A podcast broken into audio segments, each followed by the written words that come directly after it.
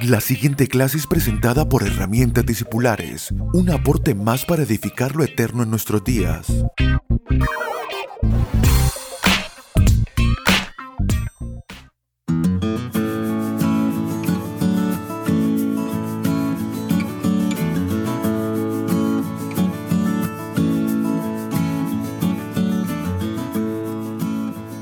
Saludos amados y bienvenidos a nuestra clase número 143 de herramientas discipulares. En la clase de hoy estamos comenzando una nueva virtud y una nueva sección de virtudes que obran y que trabajan de manera especial en nuestra manera de vincularnos con otras personas. Al oír cada una de estas clases, yo le animo a usted de que no las oiga como si usted eh, tuviera que cambiar o mudar algo en usted, sino sencillamente entendiendo que todo esto a usted ya le, le ha sido otorgado como riquezas espirituales en Cristo Jesús. El poder de experimentar estas virtudes ya está en usted Solamente es necesario eh, creerlo, aceptar en el Señor esta gracia y este regalo y además eh, levantar un clamor, un anhelo de realmente vivir lo que estamos hablando y lo que el Evangelio nos anuncia. Cuando hablamos de las virtudes de Cristo no hablamos de otra cosa que aquello que el Evangelio nos anuncia, nos dice que ya nos ha sido otorgada esta gracia de experimentar en nosotros la luz de Dios y de ser luz al mundo. Esta es la manera en que somos luz en el mundo, en el que somos sal en el mundo, expresando no los cambios de una persona que se vuelve más buena y menos mala, sino de una persona que ha encontrado la naturaleza del Hijo en sí misma y se reviste de esta naturaleza para expresarla a los hombres y para darla a conocer. Por lo tanto, levantamos este clamor, levantamos este anhelo de vivir y de expresar la vida de Cristo porque hemos sido llamados a ser parte del cuerpo de Cristo. Es decir, Cristo se está dando a conocer en el mundo a través de los miembros de este cuerpo que es la iglesia. Por lo tanto, cuando nos vestimos de estas eh, virtudes, en especial aquellas que nos hacen estrechar vínculos, el apóstol Pablo dice muy claramente de que el crecimiento en la iglesia lo da el Señor, pero que el cuerpo se nutre por las coyunturas y por los ligamentos.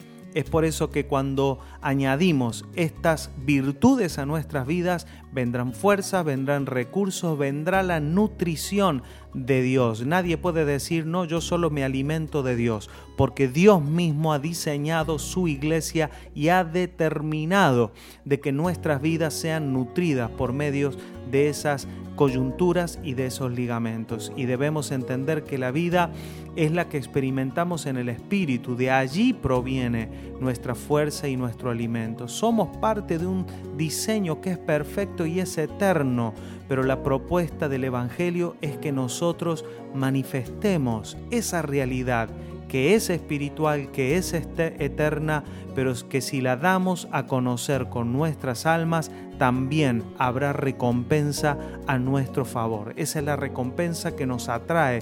Son recompensas eternas que hacen que nuestra madurez sea atractiva.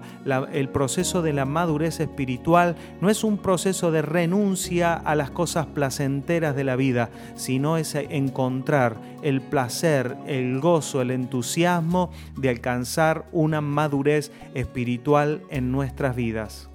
Hoy vamos a comenzar hablando de esta virtud que es la compasión. Y comenzamos con esta frase que dice, hay hombres grandes que hacen sentir pequeños a los demás, pero hombres más grandes que hacen sentir grandes a los demás. Si hablamos que añadir virtud a nuestras vidas es expresar la naturaleza de Cristo en nosotros, la compasión es inevitable y es imposible de ignorar como una de estas virtudes. Tan importante es la compasión que Jesús resaltó esta virtud todo el tiempo de su ministerio. Jesús resaltó con parábolas la importancia de la compasión en nuestras vidas, como por ejemplo la parábola del siervo injusto, aquel a quien se le había perdonado su deuda, el rey le había perdonado la deuda tan grande, pero él no tuvo compasión de aquel prójimo que también le debía a él mismo. Tenemos la parábola del buen samaritano también, que es la parábola que relata a aquel samaritano que se detuvo a ayudar a su prójimo que había sido eh, dañado, que había sido asaltado. En, en aquella parábola, la del siervo injusto, podemos ver claramente la dinámica de la misericordia actuando en el corazón. Cuando el siervo, eh, su rey, perdonó toda su deuda, él no tuvo la misma expresión de compasión para con su prójimo. Es decir, él clamó al rey eh, y pidió misericordia y el rey le perdonó la deuda, pero luego cuando él salió no expresó. Mire, Mateo 18:32 dice, entonces llamándole su señor le dijo, siervo malvado, toda aquella deuda te perdoné porque me rogaste ¿No debías tú también tener misericordia de tu consiervo, como yo tuve misericordia de ti? Lo que vemos aquí no es un asunto de legalidad, ya que no hay una ley que exprese que si alguien nos perdona una deuda, deberíamos de nosotros perdonar a los que nos deben. El asunto es que esta parábola expresa un sentir espiritual, expresa una realidad del reino de Dios tiene la cualidad de expresar la expectativa del rey. La expectativa del rey era que al salir aquel siervo se volviera una expresión de la virtud que había recibido, porque si él había eh, eh, estado expuesto a la misericordia y a la compasión del rey, era de esperarse que esa acción transformara el corazón de aquel siervo, pero no fue así. Colosenses 3:12 dice, vestíos pues como escogidos de Dios, santos y amados, de entrañable misericordia, de benignidad, de humildad, de mansedumbre, de paciencia, soportándoos unos a otros y perdonándoos unos a otros si alguno tuviere queja contra otro, de manera que Cristo os perdonó, también hacedlo vosotros. Voy a resaltar esta palabra, vestíos, lo que hemos estado diciendo una y otra vez en las clases discipulares, la importancia de revestir nuestras almas, de ponerle vestiduras, porque sabemos que la compasión es parte de la naturaleza de Cristo que nos ha sido dada en vida espiritual, pero nuestra alma debe revestirse de estas cualidades, debe revestirse de estas virtudes que hacen que nosotros no solamente tengamos a Cristo en nuestras vidas, sino que ahora la demos a conocer, porque qué tremendo sería que alguien portando la naturaleza de Cristo en su vida sea incapaz de demostrarla, sea incapaz de darla a conocer, pero debo decirle, su corazón está lleno de compasión por la vida espiritual, no porque somos personas geniales, Creo que si preguntáramos a las personas, ¿usted se considera ser una persona compasiva?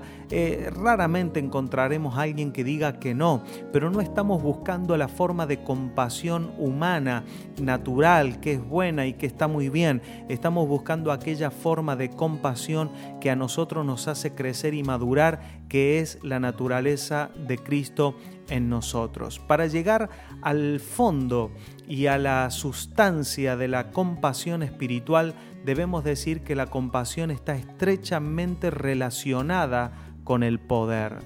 La compasión como virtud es aquella que refleja la naturaleza de Cristo y su carácter, de manera que teniendo el poder y la capacidad de ignorar o de ser indiferente, prefiere detenerse para salvación y para ayuda. Es decir, siempre la compasión va a estar estrechamente relacionada con la manera en que el poder es administrado en el corazón y en, las, en los vínculos. La compasión es aquella virtud que produce una sana y, y productiva interacción con el poder.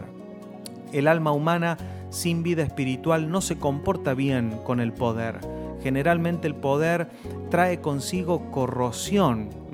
El alma es como un motor hecho de plástico, que el combustible y el calor lo terminan derritiendo y exponiendo su naturaleza. Es por eso que no nos debe extrañar que cuando vemos una persona que el poder la corrompe, eso es normal en el mundo porque el alma no está preparada para manejar el poder. Entonces, ¿qué sucede? Sucede la corrupción, la corrosión. ¿sí? El poder siempre trae una, esa, esa dinámica que nosotros lo podemos ver en la física de corromper aquello que lo contiene. Pero vamos a ver en las próximas clases cómo esta virtud tan importante y que parece, parece no ser tan central en nuestras vidas, pero va a dejarnos una, eh, una riqueza que va a ayudarnos muchísimo para alcanzar un nivel más alto de madurez y una estatura más alta en nuestra capacidad de expresar a Cristo en nuestras vidas. Les mando un fuerte abrazo y será hasta nuestra próxima clase.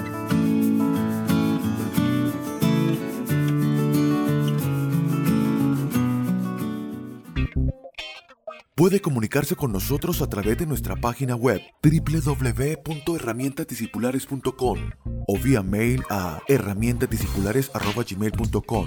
Síganos a través de las redes sociales en YouTube, Facebook e Instagram como arroba Abel Gracias por estar aquí.